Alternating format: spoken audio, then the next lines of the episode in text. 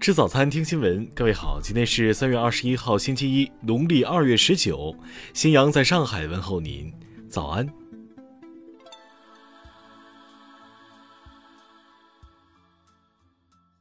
网传荣县梁二夫妇生育十五孩一事，近期再次引发网民关注。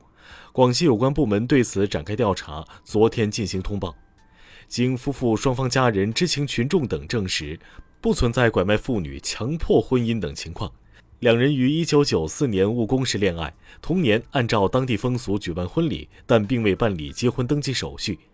1995年至2016年，两人共生育四男十一女，均已办理了户口登记。此外，由于计划生育工作责任落实不到位，当地镇党委书记、镇长等十一名相关责任人已接受处理。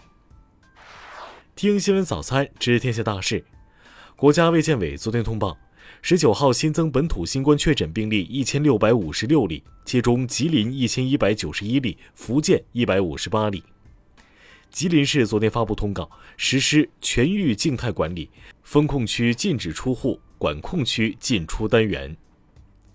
深圳发布官微消息，已基本实现社会面动态清零。但全市疫情防控形势仍然严峻，将有序恢复社会生产生活秩序。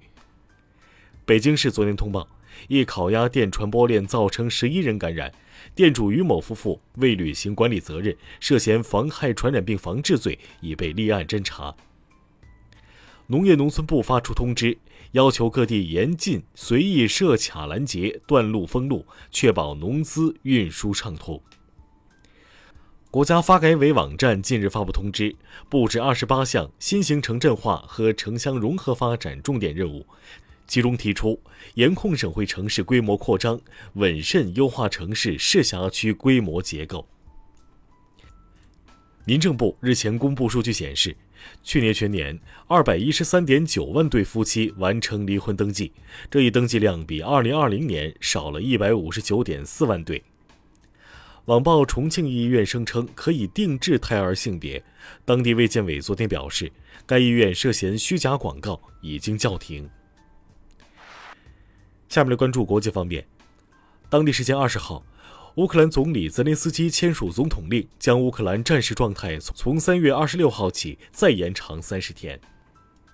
美国总统拜登将于下周访问欧洲，参加二十四号在比利时布鲁塞尔举行的北约峰会，并敲定一系列针对俄乌冲突的新措施。英国首相约翰逊表示，已准备好为泽连斯基及其家人在英国提供庇护，不过泽连斯基决定留在乌克兰。韩国当选总统尹锡悦昨天宣布，把总统办公室搬至国防部大楼。并称，目前的总统官邸青瓦台是帝王式总统制的象征，未来青瓦台将全面向公众开放。韩国军方昨天称，朝鲜当天上午向西部海域进行了四次炮火发射。此后，韩国国家安全保障会议立刻召开了紧急次官会议，讨论应对方案。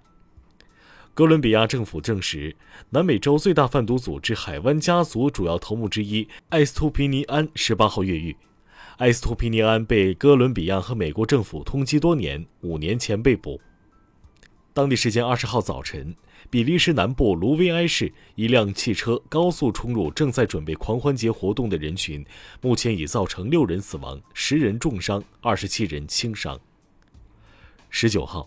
俄罗斯国民卫队在莫斯科抓捕了一名试图抢劫银行的男子，该男子当时手持一个类似手榴弹的物品，但卫队人员确认其只是模型后，将该男子制服。下面来关注社会民生。昨天下午。邯郸市发生一起交通肇事事故，一辆轿车在非机动车道内撞上多辆非机动车，现场十四人受伤，目前四人经抢救无效死亡，肇事司机已被控制。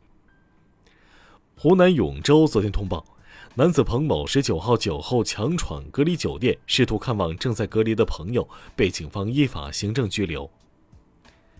浙江淳安男子刘某到自己家门口附近的山林中采挖兰花，他在市场售卖兰花时被群众举报。目前，刘某已因涉嫌危害国家重点保护植物罪被采取刑事强制措施。十九号，有网友发布消息称，上海一公厕内一位老人扫出红码，导致厕所里的人都被封锁。